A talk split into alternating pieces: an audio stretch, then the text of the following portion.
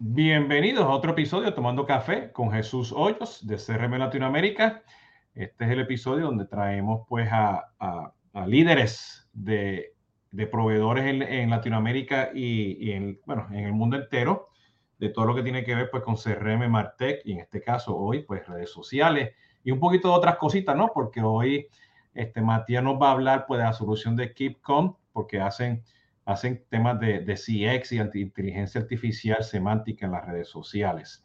Como ya saben, estamos ahora en vivo en LinkedIn, YouTube, este, Twitter y Facebook y eventualmente esto está, va a estar publicado en, en mi plataforma de podcast y este, en Instagram. Bienvenido, Matías, ¿cómo estás? Bien, muy bien. Con problemas de internet, pero bueno, ahora estamos bien. Sí, bueno, ya saben, ese es el disclaimer que siempre este, este, tenemos porque estas cosas, pues esto es en vivo, ¿no? Esto, esto como si estuvieses tomando un café en una esquina, ¿no? Este, tú estás en Buenos Aires, ¿verdad? Eh, sí, efectivamente, vivo en Buenos Aires. Ahora estoy en las afueras de la ciudad. A las afueras de la ciudad. Este, y Buenos Aires es un buen lugar para tomar café. Mira, yo estoy, yo estoy tomándome mi última taza de café. Este, eh, este, y es mi, mi- en mi último French Press que me lo estaba tomando hoy. Que me la compré porque varios, varios de las personas que han venido aquí, pues se toman su café un French Press. Este, ¿tú tomas café o tú eres de té o ninguno? o- No, me- generalmente el café es algo que, que me acompaña en el desayuno con seguridad y a veces después del almuerzo un cafecito para, para luchar contra, contra el sueño. Eh, y hasta ahí llego. Hasta ahí No sé llega. pero me gusta. Sí, bueno, yo soy, yo soy, bueno, amante del cafecito en Argentina con las facturitas por la mañana. Eso sí, eso, sí- eso, eso sí me despierta. Y aquí cerca de mi casa tengo una repostería también de, de argen- de argentinos. Este, y voy allí pues a, a tomarme también mi cafecito pues con, con las facturas, ¿no? Este, este, eh, y cuando voy a los cubanos pues con las empanadas. Qué cambio, Sí. ¿eh? Nada que ver. Que cambia, totalmente diferente, pero todo, todo, al final del día todo es bueno, ¿no? Inclusive estoy ahora experimentando este, este café este, supuestamente hecho, hecho de, hongos.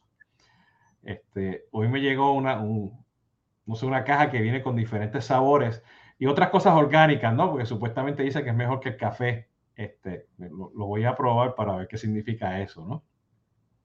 Que va por ahí, ¿no? Eh, bueno, no, yo Matías, yo soy cafetero, siendo boricua y viajando por toda Latinoamérica, o sea, yo estoy constantemente pendiente este- al, café, ¿no? Este, que es lo que me, me, me mantiene vivo ese ¿no?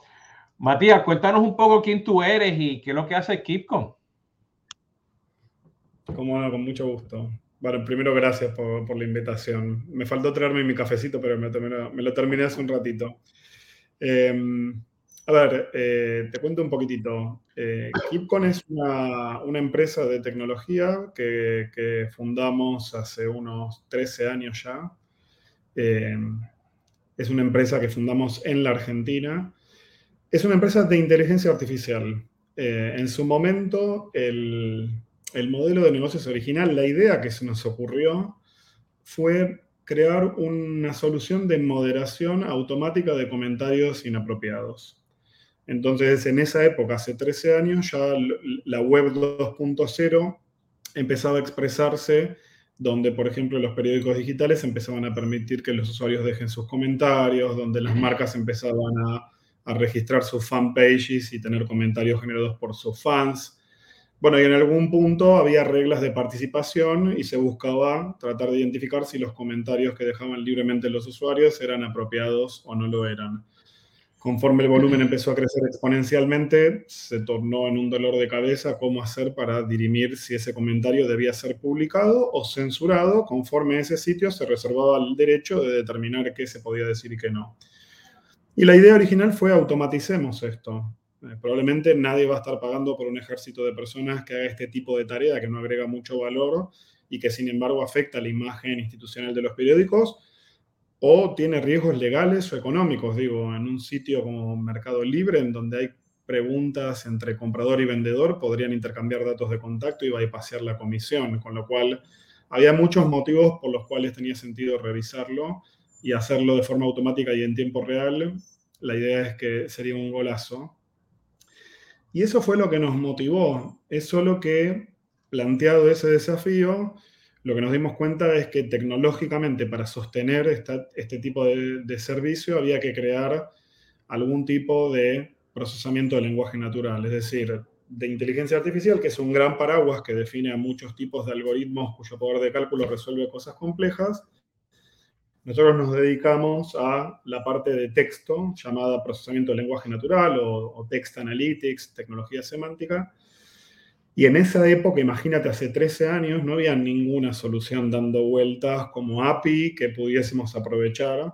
Y eso nos obligó a empezar a crear puertas para adentro nuestra propia tecnología semántica, lo cual fue una decisión difícil, difícil porque a diferencia de un software convencional, que tú estás tranquilo que lo vas a terminar de construir, puedes cerrarle en tiempo, un poco en forma, pero no hay incertidumbre respecto de poder terminarlo.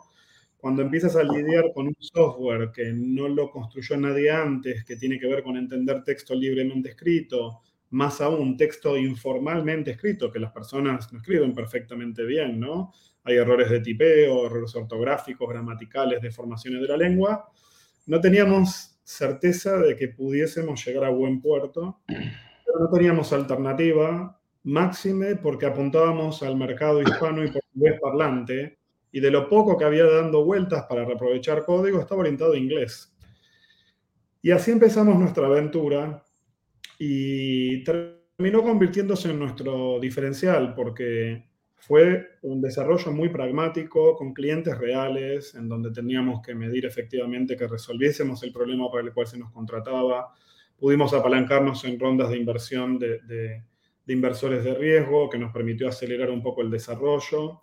Eh, y con el correr del tiempo nos pasaron dos cosas. Eh, primero nos dimos cuenta de que el mercado de la moderación no era tan grande como, como nos imaginábamos y eso que habíamos logrado proveer servicios de moderación a Mercado Libre y a Amazon. Nuestra tecnología funciona en español, en portugués y en inglés.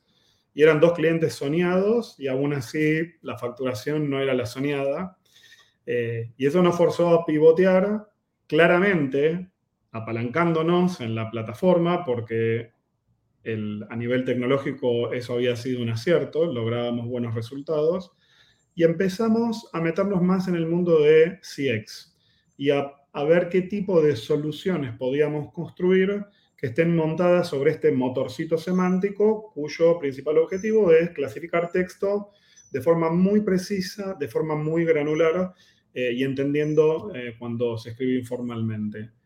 Eh, y bueno, y eso básicamente venimos haciendo hace 13 años y vinimos construyendo variadas soluciones para cerrar, soluciones además de moderación, de social media listening, chatbots, eh, tomar encuestas NPS en donde hay preguntas abiertas y la gente de CX se vuelve loco respondiendo, leyendo las respuestas libres de, de, los clientes, clasificamos automáticamente esos verbatims, eh, eh, empezamos a analizar conversaciones enteras no solamente para ver cuestiones de auditoría de calidad de los agentes de un call center, sino para centrarnos en el cliente y ver cómo experimentó el proceso, la atención. Y bueno, estamos siempre en la búsqueda de a dónde hay buenos volúmenes de texto, porque ahí podemos meter nuestra, nuestra tecnología semántica y tratar de, de, generar alguna eficiencia. Oye, y este, bueno, saludos a Emerson, hace tiempo, no, no sé si tú conoces a Emerson, pero yo sí pero hace tiempo no, no hablo con Brasil. Saludos, obrigado, Emerson.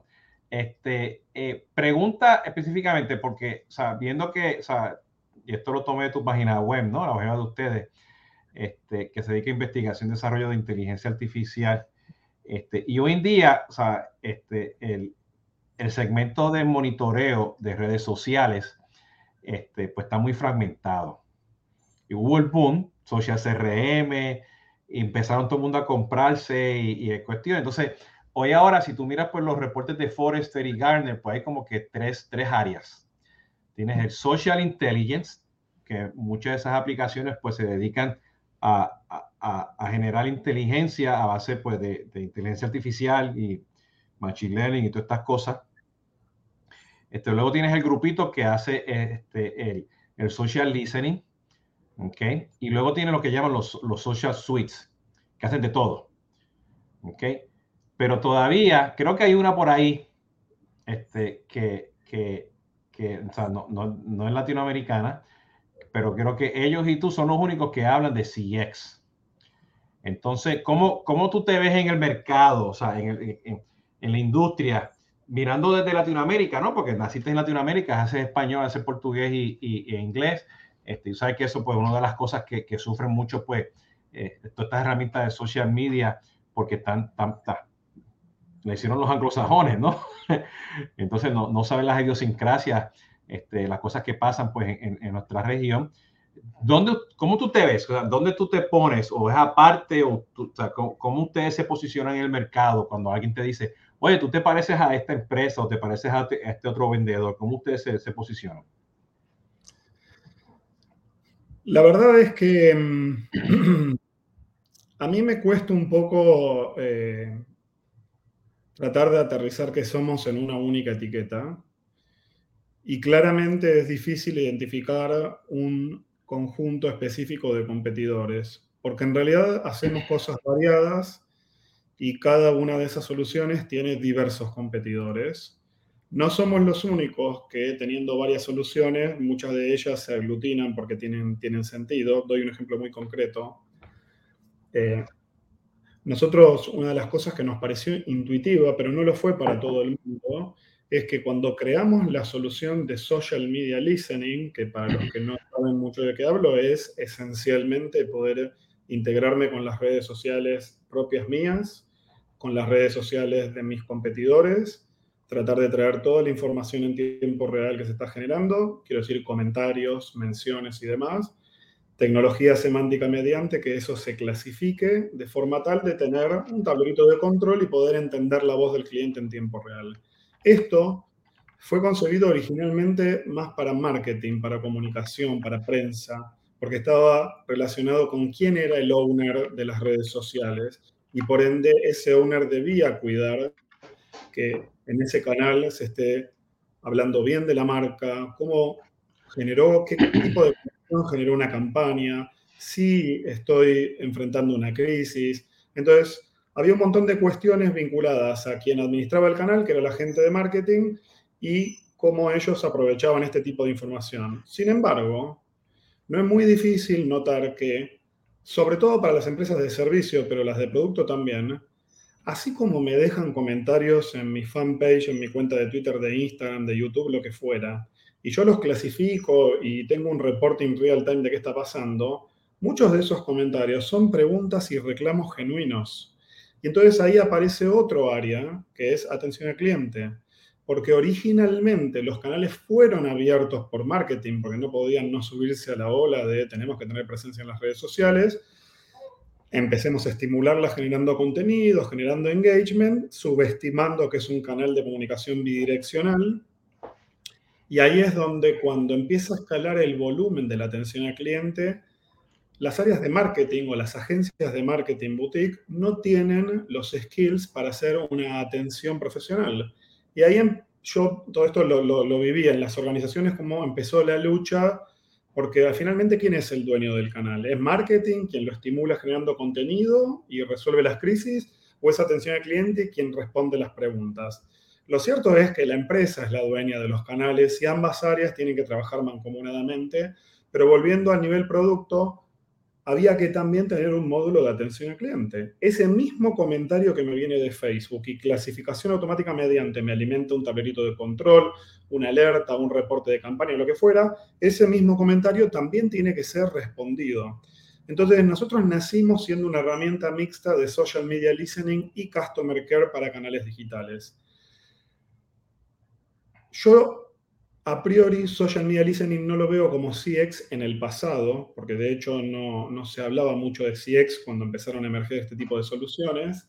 Atención al cliente es una parte esencial de CX, esmerándome por dar la mejor atención posible. Pero ahora lo que sí pasó es que empieza a haber en el organigrama, ya hace tiempo, un, área, un equipo de CX que no es marketing, que no es customer care, que es CX, y que procura de alguna forma obtener feedback del cliente, mapeando todo el customer journey, tratando de obtener feedback de los distintos touch points. Y resulta que empiezan a disparar encuestas de satisfacción, empiezan a intentar a buscar, digamos, y traer feedback. Pero en las redes sociales hay feedback espontáneo. Y no pueden subestimar que esos son canales que tienen que oír. Y tienen que formar parte de un entramado de touch points sobre los que de repente pueden advertir la experiencia del cliente. Entonces, en los últimos años, el módulo de social media listening no solo es útil para las áreas de comunicación, también empezó a ser útil para las áreas de CX. Ahí es donde acepto la etiqueta de que esas dos, esos dos módulos son de CX. Em, en esa línea, y esto a mí me entusiasma en particular porque es una solución nueva, hace unos años también trabajando con, con BPOs, nos dijeron lo siguiente, la verdad tenemos un volumen infernal de interacciones telefónicas y de canales digitales y tenemos una dificultad porque lo único que hacemos a la hora de hacer analytics de estas interacciones, insisto, telefónicas o redes sociales o WhatsApp o correo electrónico, lo que fuera, tiene que ver con un proceso tradicional de auditoría de calidad en donde elijo un subconjunto al azar de interacciones por cada operador del call center y las escucho, las releo para ver el nivel de calidad de atención, lo cual está bien, es un proceso arcaico, no puede ser que sea manual, se tiene que automatizar y empiezan a venir las tecnologías de speech analytics, sobre todo porque hay una masa crítica de conversaciones telefónicas y entonces lo que hay que hacer es transcribir la voz al texto, como para después explotar el texto. Desde nuestra visión hace años vemos que las herramientas de speech analytics se focalizan mucho en transcribir de voz a texto, pero no después hacer analytics del texto. Y ahí vemos un nicho nosotros hace un tiempo. Pero en paralelo nos hacemos una pregunta inspirada por CX y es, ¿por qué voy a circunscribirme a analizar las conversaciones, ya sea manual o automáticamente, una mezcla, solo para ver aspectos de calidad de atención, si ahí está el cliente? Si yo puedo estar aprovechando todo ese volumen de interacciones, que es claramente un touch point, no menor crítico, ¿y por qué no ver cómo experimentó el cliente el proceso de atención al operador? Porque no hago todo, veo al operador, pero también veo al cliente. Entonces, construimos una solución que nosotros le llamamos de Conversation Analytics, porque necesitamos darle una vuelta de tuerca. Ya no es solo entender una frase, es entender una conversación, que es un elemento lingüístico complejo, y yo tengo que poder cómo intercambiar mensajes, porque no son mensajes arbitrarios, hay un hilo que conduce la conversación y poder entender de forma compleja y sofisticada la conversación. Eh, esto es claramente CX. Entonces, eh, si me hablas de social media listening, ¿es CX? Hoy sí es CX. Hay competidores, un montón. Si me hablas de atención al cliente en canales digitales, es claramente CX. Hay competidores, un montón de competidores. Si me hablas de Conversation Analytics o Speech Analytics, SCX sin duda es CX. y también tengo otro subconjunto de competidores. Está difícil, hay...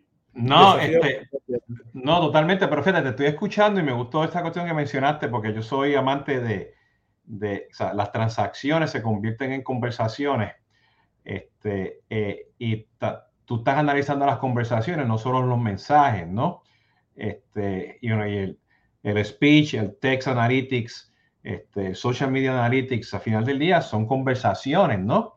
Este, este, que o sea, ese realmente es el sentir que tienen las personas allá afuera, ¿no? Este, y, si, y si vienes a ver, pues son, son los famosos dark posts de, de Facebook, son los, eh, en los threads ahora que tenemos en Twitter, ¿no? Este, y eventualmente, pues todo este tema pues, de los spaces y los clubhouses y los videos, a todo eso genera este, este, o sea, de todo, o sea, genera conversaciones y esos nodos generan más conversaciones y terminas hoy, continúas mañana y de aquí a tres días. Este, ¿Cómo tú ves esa tendencia allá afuera de manejar todas estas, todas estas conversaciones, específicamente con el tema de inteligencia artificial, ¿no? Este, porque esto, hoy en día, o sea, yo, yo, no sé qué lenguaje hablamos en las redes sociales, ¿no? Entonces, este, eh, eh, eh, pues con, con, con, todo, pues, este, este este slang de texto que tenemos también, ¿no? este, y el spanglish y todas estas cosas y, no sé, es difícil, ¿no? Desde el reggaetón hasta el rap, el heavy metal, que la gente hace referencia, los memes, y tú dices, ¿qué rayos están hablando aquí, no? ¿Cuál es el challenge que tú ves ahí? Bueno, por un lado, digamos, mencionaste diversos desafíos. son, no, no, es todo lo mismo. Em, digo, hay un desafío que es, ¿puedo escuchar todos los lugares donde se esté hablando? Es un desafío técnico y es cada red social que existe y las que emergen, ¿todas tienen una API que permiten que yo me meta y husmee? La respuesta es no, no todas. Con lo cual, desde el punto de vista estrictamente de fuentes y la capacidad de estar en todos lados, va pasando, ¿no? Uno tiene cierta omnipresencia, pero no es tan fácil, ni tan inmediato, ni, ni al 100%. Hay otro desafío que tiene que ver con eh, comprender de lo que se habla. Y ahí lo separo en dos pedacitos. Una es, yo para entender el sentido de una frase tengo que reconocer las palabras. Y si usan palabras que yo no conozco, difícilmente pueda apelar a entender el sentido de la frase. Entonces, todo lo que tiene que ver con emergencia idiomática, con neologismos, con regionalismos, es un desafío, pero también está sobreestimado.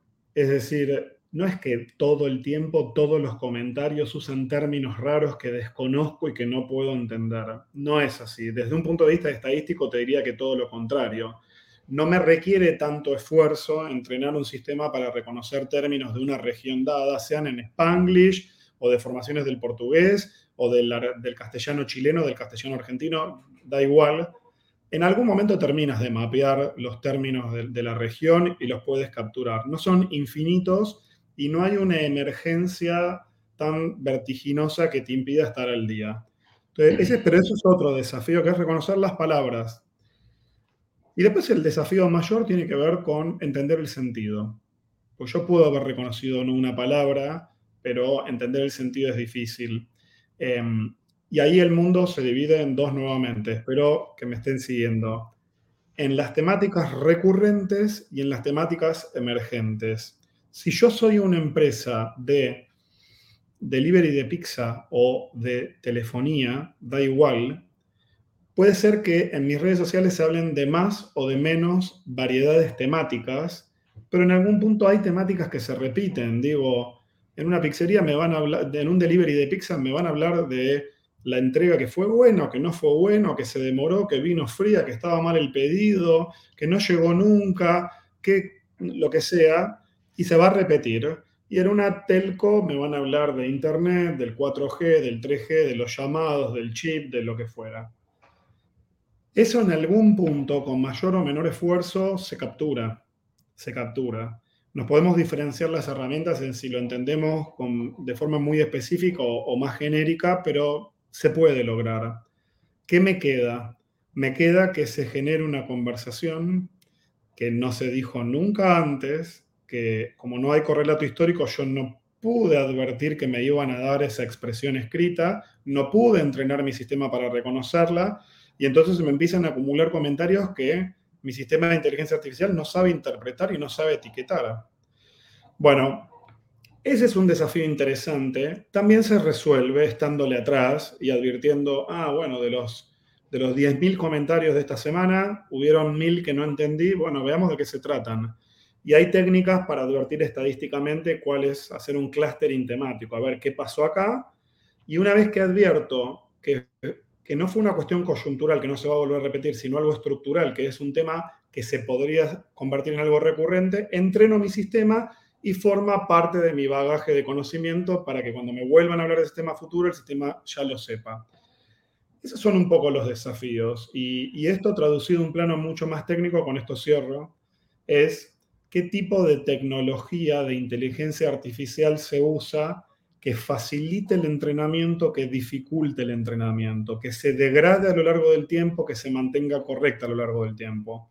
Digo, podemos hablar de eso también un rato y tiene mucho que ver con qué tipo de abordaje tecnológico se utilizó, si fue simbólico o estadístico, si es reglas o si es machine learning.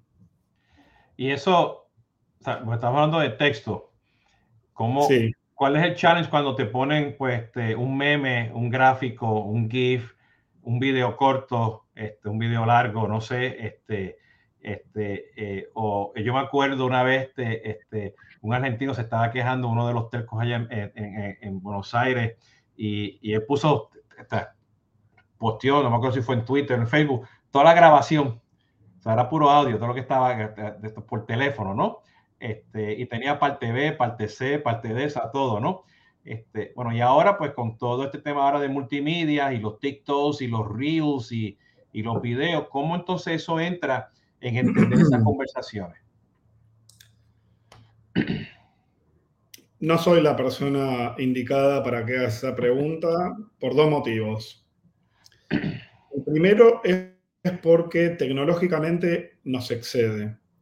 Eh, Inteligencia artificial es un concepto que a veces es mal usado, porque inteligencia artificial es básicamente un paraguas que alberga cualquier tipo de algoritmo que resuelva algo complejo.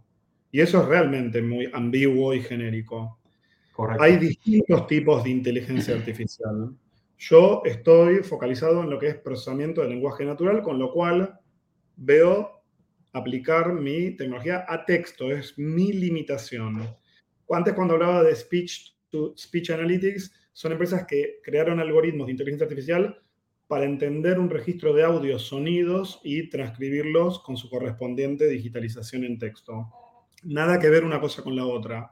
Y los que tienen que analizar imágenes o videos tienen otro tipo de abordaje. Puede ser que desde el punto de vista de, nombres de, de, tecnologías todos usemos Machine Learning, pero son algoritmos muy distintos de Machine Learning. Machine Learning también es un tipo de abordaje tecnológico, no es que es el mismo algoritmo para todo. Ah, correcto.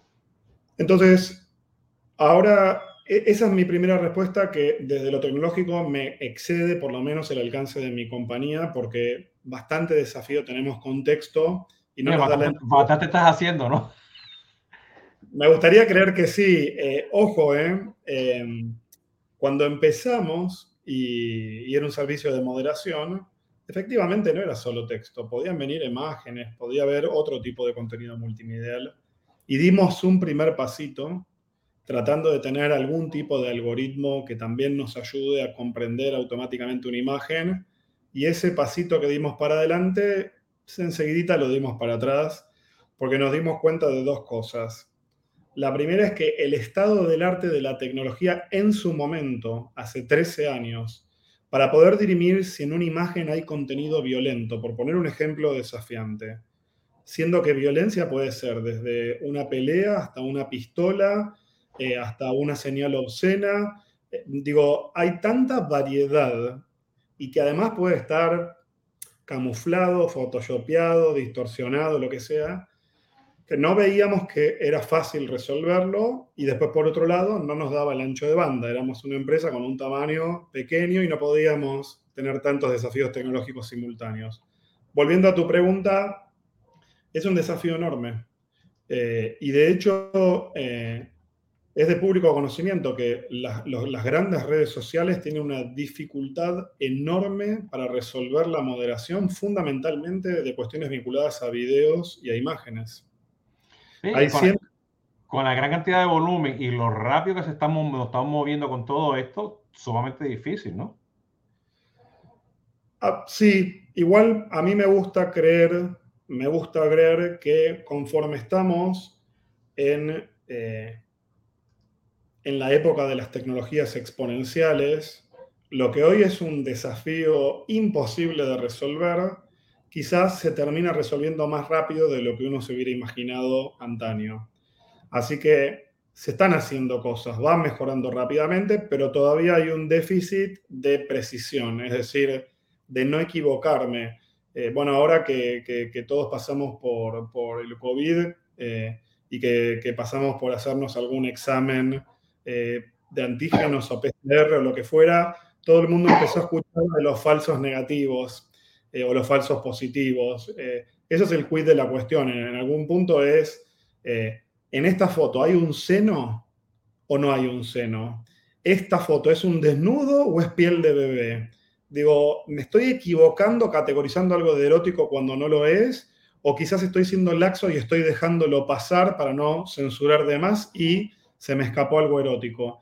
Digo, esa es la línea delgada en donde, entre otras cosas, se dificulta muchísimo, digamos, ser riguroso y correcto a la hora de implementar tecnologías que diriman automáticamente la naturaleza de una imagen o un video. Y ahora y ahí viene el tema también, pues, este, que, que la gran pelea, las regulaciones que tienen los países, el tema ético de las redes sociales, ¿no? Este, porque hay que mirar cuál es el balance. Y como tú dices, hay tantas tácticas, tantas metodologías, tantas formas de hacerlo. ¿Quién define eso? Bueno, no soy un experto en el tema, así que te doy una opinión eh, no, no muy profunda.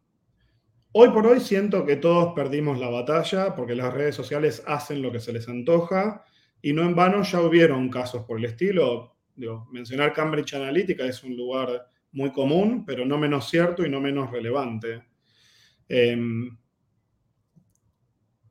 sin embargo, creo que hay algunas iniciativas para regular algunas cosas. GDPR en Europa y LGPD en Brasil en algún punto empiezan a articular algún tipo de contención. Sin embargo, hay un lobby político y económico no menor. Las empresas más poderosas del mundo son las de tecnología, son casualmente las que manejan nuestros datos y no sé quién les va a torcer el brazo. Así que desconozco un poco, es, medio, digamos, tengo un abordaje medio eh, poco oculto, pero mi entendimiento es que hoy la batalla está perdida. Vamos a ver más adelante. Sí, bueno, te, pregunto porque, o sea, este, eh, yo por ahí en, los comentarios, y aquí se lo pongo, o sea, vayan al website de de KeepCom y si se van a la parte de semánticas, van a ver que ahí este, van a ver un, un gráfico, una arquitectura de lo que viene siendo el producto, ¿no? Entonces yo, yo lo estoy mirando, o sea, y, o sea, y al final del día, o sea, eh, por lo que estoy viendo el fuerte de ustedes, justamente lo que hablaste ahorita, ¿no? Entender esas conversaciones, porque estás escuchando, pues, este, las redes sociales, estás, estás escuchando este, este, la mensajería, la, internet, eso tú lo traes y haces un análisis de palabras, de, oraciones, este, documentos, conversaciones, eso tú lo interpretas en un social listening, en una moderación, este, ahí tú identificas el Net Promoter Score, este, tiene un tema también de identificación de documentos, lo que hablaste al principio de la conversación, servicio al cliente y los chatbots y todo eso, pues tienes un motor que está analizando todas estas conversaciones, ¿no? Lo dije muy bien, ¿verdad? Muy bien. Este, Te este, contrato para vender. Sí, entonces, o sea, cuando yo veo esto, o sea, yo digo, ah, espérate, tú no eres social media listening. Ah, no, espérate, tú no eres servicio al cliente, ¿no? Este, o sea, tú estás aplicando un análisis de conversaciones para poder medir esa experiencia del cliente, pues en estos canales que tú tienes, este, y mejorar, ¿no? Entonces, diciendo esto, o sea, en tu página web tú tienes unos logos muy impresionantes de, empresas que tienen. O sea, las empresas que tienes hoy en día, los clientes que te están buscando, te están buscando justamente, no, no, no, no como empezaste con Amazon y, Mercado Libre, ¿no? Pero ¿por qué te están buscando hoy en día? Pues justamente porque estás analizando las conversaciones o empezaron por social media y dijeron, espérate, esto está bueno, tú estás me estás analizando las conversaciones, déjame expandir el producto o sea, ¿cómo, se están adaptando tus herramientas? Y te, hago la pregunta, y para la audiencia que nos esté escuchando, es porque hoy en día, lamentablemente, la industria de, redes sociales, o sea, esa categoría allá arriba está, está, fragmentada, o sea, no, este, este, o sea, ya como que ya no existe esa categoría, ¿no? Nadie le está haciendo caso, ¿no? ¿Entiendes? Entonces, este, eh, por, eso te hago, por eso te hago la pregunta, ¿no? Sí.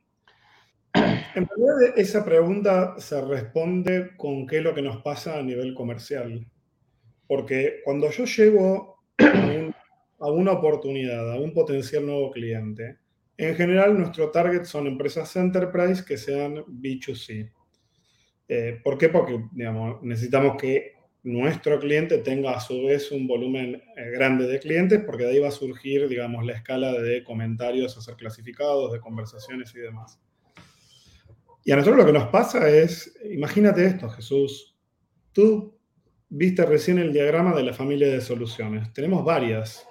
Yo tengo llegada a alguien de algún cliente ¿Qué le vendo? ¿Qué le ofrezco de todo? Tengo 60 minutos de tiempo. Bueno, lo que nos pasa es lo siguiente. Em, algunas de las soluciones que tenemos, las empresas grandes ya las tienen. Sí, prácticamente no hay ninguna empresa que no tenga una herramienta de atención al cliente para redes sociales. No hay casi empresas que, no tengan una herramienta de social media listening. No es el 100%, pero en general ya lo vienen haciendo hace un tiempo. Eh, la, tendencia de los chatbots eh, empezó hace tiempo, la mayoría ya tienen algún chatbot andando. Entonces, por un lado, dentro de mi familia de soluciones me topo con que no estoy solo y que esos lugares ya están ocupados. En ese caso, mi estrategia de diferenciación tiene que ver con nosotros somos latinoamericanos que creamos una tecnología propietaria especialmente para entender español y en algún punto, cuando empiezas a usar este tipo de herramientas, luego buscas sofisticarlas, quieres sacarles el jugo y es de vital importancia cuán buenas son entendiendo el texto. Ahí nos diferenciamos, sin embargo, a veces nos topamos con que ya está contratada, que no es momento de cambiarlo y esa puerta no se abre. ¿Cuáles sí se nos están abriendo? La de análisis de conversaciones y la de Document Understanding. De eso no hablé, ahora voy a hablar un minuto, pero la de análisis de conversaciones es efectivamente esto que mencionaba, de que se tiene un volumen de interacciones enorme, de atención al cliente, y no se sabe mucho qué pasó. Eh, y las empresas quieren tratar de transformar digitalmente el proceso de auditoría de calidad para que los operadores sean coachados eh, si, si cometieron algún error o lo hicieron mal, pero en realidad es hacer eso y además entender la experiencia del cliente. Y ahí hay greenfields, ahí hay mucho terreno fértil y no necesariamente hay posiciones ocupadas por la competencia. Más aún, a nosotros nos conviene que haya sido ocupado porque en general la experiencia de Analytics para analizar toda una conversación eh, no es muy buena. A nosotros nos sirve que contrasten con una mala experiencia. Así que hoy por hoy nosotros tratamos de describir, tengo todo esto, ¿Por dónde puedo entrar? Entramos por los lugares más fácil, ¿no? Donde no hay nadie ocupando ese lugar.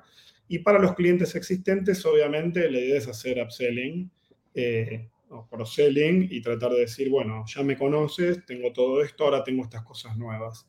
E, e, esa es un poquitito la respuesta desde cómo lo, vivimos comercialmente. Sí, fíjate, mirando pues todos los logos que tiene la página web, ¿no? O sea, Enterprise B2C, ¿no? Este, y yo te diría Enterprise y grupo de empresas, entiende que son B2C, ¿no? Porque algunos de ellos ya sé que son, son, son grupos de empresas también, ¿no? Sí, un conglomerado de marcas diversas. Eh, para nosotros eh, es interesante porque en realidad es como tener un cliente que se traduce como varios clientes más pequeños. Eh, pero no cambia nada del abordaje, ni la metodología, ni la solución, y es, yo tengo que ocuparme de entender todo lo que te dicen, y si tengo que hacer adecuaciones porque tienes múltiples marcas, las haré.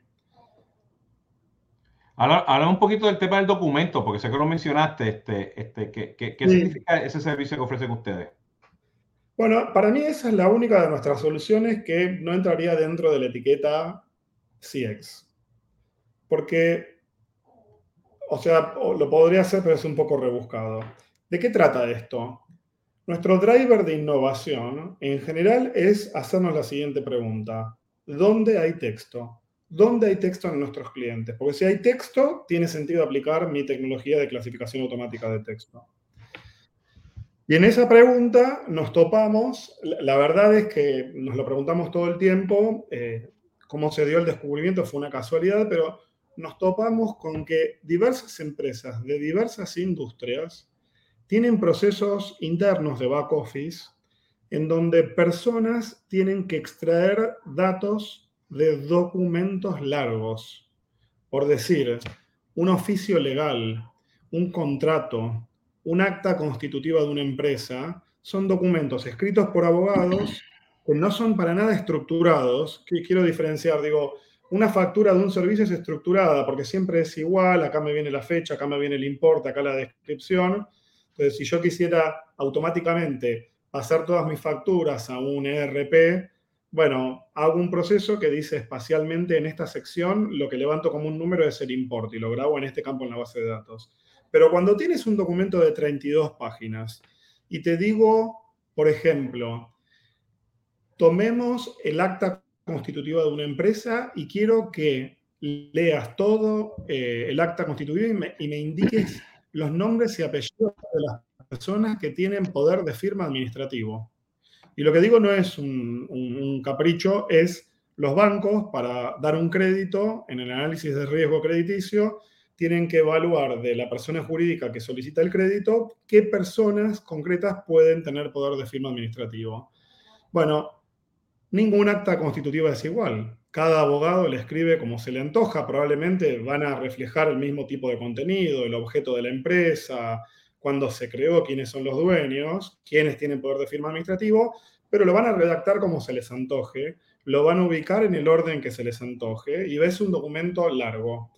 Esos procesos hoy son manuales, todavía la tecnología no resolvía cómo puedo automáticamente digerir un documento tan largo, interpretar en qué sección del documento está el dato que busco y tener estrategias para extraer el dato, para dentro de un párrafo extraer un nombre y apellido que sé que lo declararon como gerente administrativo, como gerente general o lo que fuera. Eso es algo que hemos logrado descifrar que pasa en muchas empresas con muchos procesos de esta naturaleza que buscan eh, de alguna forma automatizarlos y ahí es donde metemos nuestra tecnología.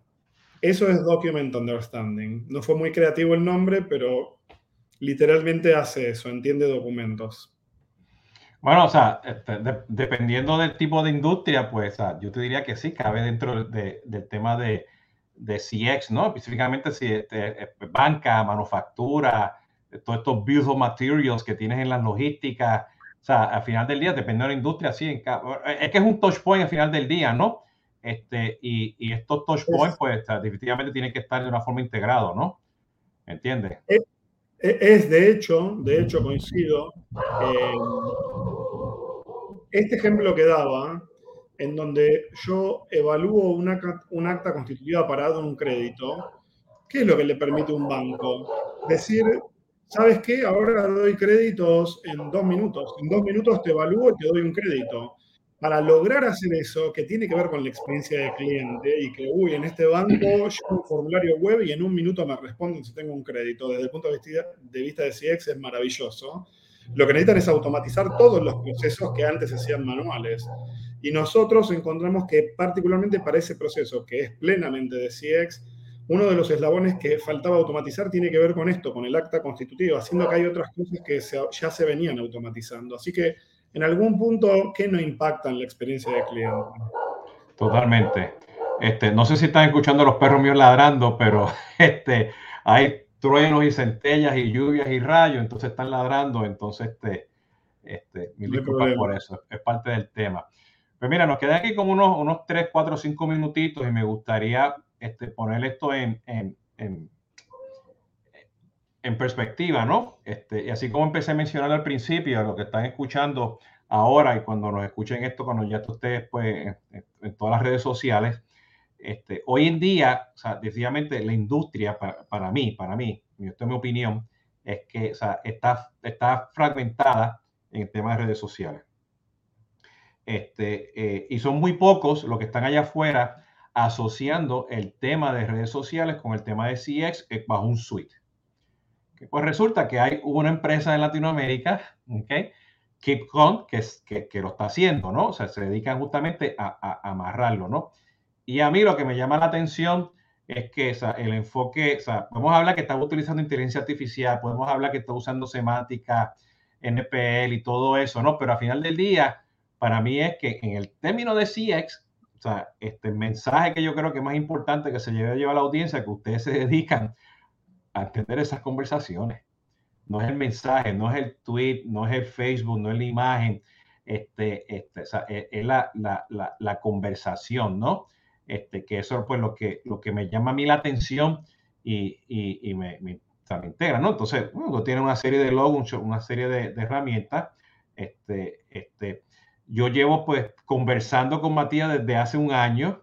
Este, hoy, eh, pero 20 razones, pues, hoy fue que pudimos este, analizarlo. Y como dice, yo llevan tiempos haciendo esto allá afuera, ¿no? Entonces, que si usted realmente necesita una herramienta de redes sociales de CX, este, echen un vistazo. Porque ahora mismo, te, te estoy honesto, este, Matías, viendo todas estas, estas categorías allá afuera de los fuertes y los Garner, pues, como tú dijiste, tú tienes, tú tienes como que encajas en todas, pero a la misma vez tienes una de document management. ¿Entiendes? Entonces, me gusta también el concepto que mencionas, este, el, el understanding, ¿no? Que, que, que es parte de, de, de, ese concepto, ¿no? Que por ahí lo dejo, ¿no? Entonces, te dejo aquí ahora, no sé, los últimos dos o tres minutos para que, este, si quieres decir algo en particular, este, los pain points, casos de éxito, casos de uso, este, cómo te consiguen. Vale. Eh, lo has resumido muy bien. Ahora entiendes por qué me incomodó la pregunta de en qué categoría estoy, porque una etiqueta sola es un poco difícil. Eh, digamos, mi recomendación es eh, que en esto de transformación digital, que también es un paraguas amplio porque es muy amplio, se están logrando cosas concretas, espectaculares, sin duda espectaculares, y se puede corroborar empíricamente que cambian radicalmente los procesos.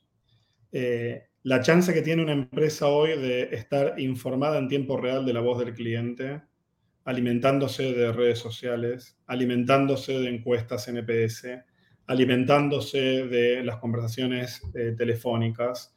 Eh, e-, es una realidad, es decir, hoy por hoy, si yo quiero tener un, barrido exhaustivo y holístico de todos mis touchpoints, ya existe. Y hay empresas que hemos logrado tecnológicamente tener un muy buen nivel de comprensión Digo, esto es muy importante, porque además es lo que a nosotros a veces nos abre puertas. No somos lo, los únicos que lo hacemos, pero hay que aterrizar estas tecnologías en las particularidades lingüísticas del idioma que se maneja. Caso contrario, yo te puedo decir, ah, el 30% te habló de atención al cliente. Está bueno saberlo. Digo, entre no saber de qué me hablan y saber que me hablan de atención al cliente está bueno, pero es medio genérico. Ahora, podría decir, de estos 30% que te hablan de atención al cliente, la mitad te dicen cosas negativas. Es mejor saber que me hablan un poco mal y un poco bien. Pero hasta ahora no es un insight accionable, no puedo hacer nada al respecto. Yo quiero que cuando me hablaron mal de atención al cliente, quiero dirimir de qué. ¿De qué se quejaron? ¿De que no se pueden comunicar con el teléfono? ¿De que el operador los atendió los trató mal? ¿De que no resuelven? Es decir, la idea es que existen tecnologías hoy que entienden de forma muy capilar, muy específica lo que dicen las personas en cualquier lugar que uno pueda barrer como touchpoint del Customer Journey. Y eso, cuanto más específico y confiable esa clasificación automáticamente es, eso me empieza a facilitar tomar decisiones, accionar. Eh, y esto existe. Y los casos de éxito eh, tienen que ver con un montón de cuestiones intuitivas. Si hablamos de document understanding, poder reducir un proceso de otorgamiento de crédito que me podía llevar X horas o días a un minuto. Si yo hablo de un, una, un, un, área de marketing que tiene que estar entendiendo en tiempo real de qué se habla, que lo tengan perfectamente mapeado. De que yo soy CX, y quiero entender qué pasa en las conversaciones, lo empiece a entender de forma sofisticada y pueda no solo ver si el operador atiende bien o mal, sino que ahora veo todas las interacciones de mis operadores, en tiempo real sé quién está haciendo bien o mal las cosas, pero además cuando veo al cliente puedo ver por qué me están llamando. Si me llama un cliente para verse de baja que tiene un tema muy sensible económico, Después puedo ver qué hizo el operador. ¿Lo intentó retener? ¿No lo intentó retener? ¿Lo retuvo bien? ¿Lo retuvo mal? Bueno, y eso lo hemos logrado. Hemos logrado que tú puedas tener toda una operación de atención y empezar a entender desde distintos lugares lo que está pasando. Hasta ahora no se tenía una herramienta que le dé la agilidad a las empresas para afrontar el dinamismo que implican los negocios actualmente. Con esta tecnología lo que gana fundamentalmente es agilidad, pero para tener agilidad necesitas una tecnología confiable que aterrice muy específicamente de, lo que se habla y que eso te deje a, la última milla de tomar una decisión para cambiar un script, para cambiar un proceso, para lo que sea. Son realidades que existen, les recomiendo que se acerquen y las revisamos juntos. Excelente, pues ya saben, por allá en los comentarios ya puse el, website, pero este, hacen un Google search y Keep y lo van a conseguir enseguida. Matío, te agradezco mucho el tiempo. Este, este, yo creo que estuvo más que claro. Me gustó mucho el tema de conversaciones versus mensajes. Este, y estamos en contacto aquí. Si no te me vayan, lo que hago aquí es outro oficial para este, hablar un poquito más de sobre el tema, ¿ok? Bueno, muchas gracias, Jesús. Chévere. Bueno, para los que ya saben, y este, estamos en, en, en conversaciones de CRM. La semana que viene empezamos de nuevo y ya tenemos una agenda casi full hasta diciembre y cápsulas de Customer Engagement que son todos los lunes, conversaciones de CRM son todos los martes para que estén pendientes y ya saben, todos los viernes pues hacemos tomando café con Jesús Hoyos y pueden ir a jesushoyos.com follow me para que estén pendientes pues a todos los live streams que tengo allá afuera y los podcasts. Así que pórtense bien y cuídense. Hasta la próxima.